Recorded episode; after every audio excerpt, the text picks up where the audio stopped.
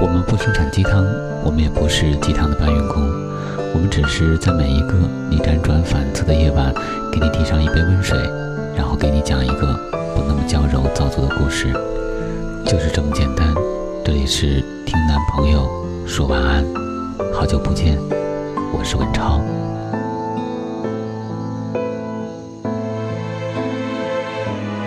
昨天等车的时候，翻看了一下朋友圈十五分钟的时间翻了好多页，除了代购就是微商，偶尔有发自拍的，也是为了配图宣传自己的产品有多好、多成功。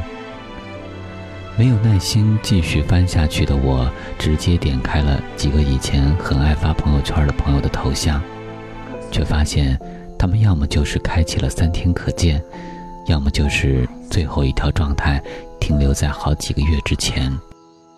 为什么大家都不发朋友圈了呢？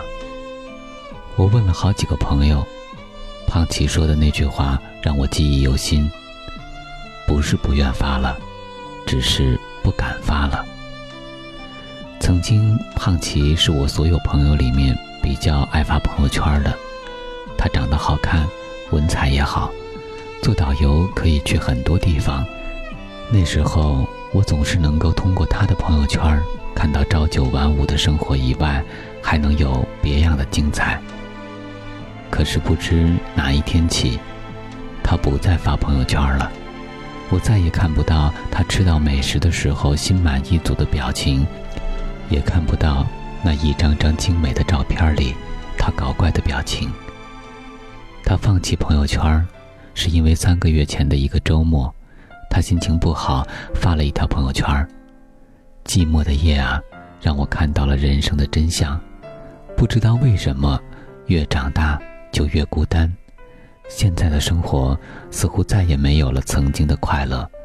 走进我生命中的那些人，走出我生命中的那些事，让我感到困扰。简单的生活好幸福，可是。我再也无法简单了。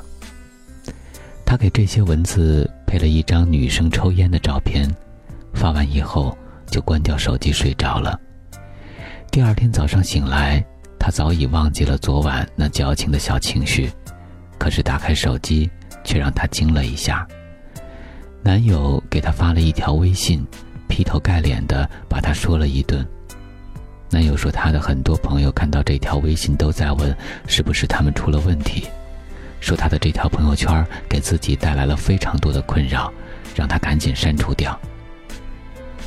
就在这边的火还没有灭完的时候，他的妈妈又发来了微信，说不要一天到晚的胡说，一个女孩要注意影响，还说让他赶紧删了那条朋友圈，那张抽烟的照片会让别人误会的。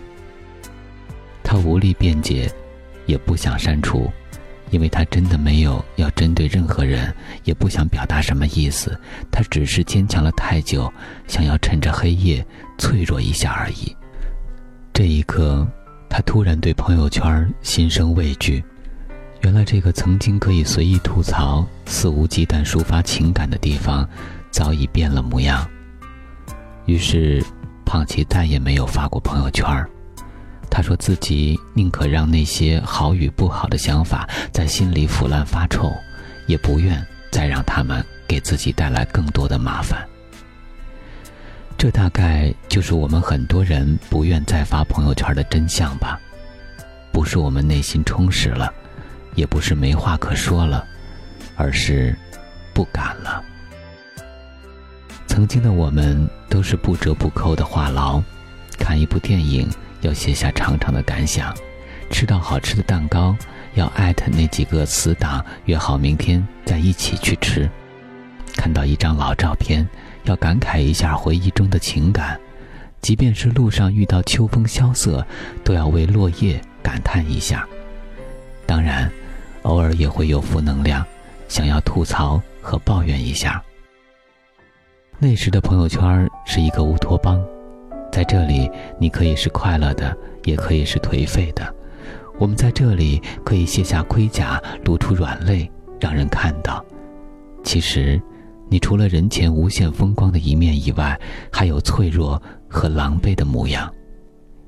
可是，慢慢的，有很多人想要进入到你的朋友圈儿，家人、同事、亲戚、上司、客户，你不好意思拒绝，却也因此而失去了最后一片净土。从这一刻起，你每发一条朋友圈都要斟酌再三。你害怕因为其中的措辞而伤到谁，更是害怕本是无意的一句话被人对号入座，歪解了其中的含义。尤其是在经历了一次次的误会和矛盾之后，你突然不知道什么该说，什么不该说，更是不知道什么能说，什么不能说。你开始像很多成年人一样，藏起自己真正想说的话，隐藏那些负面的坏情绪。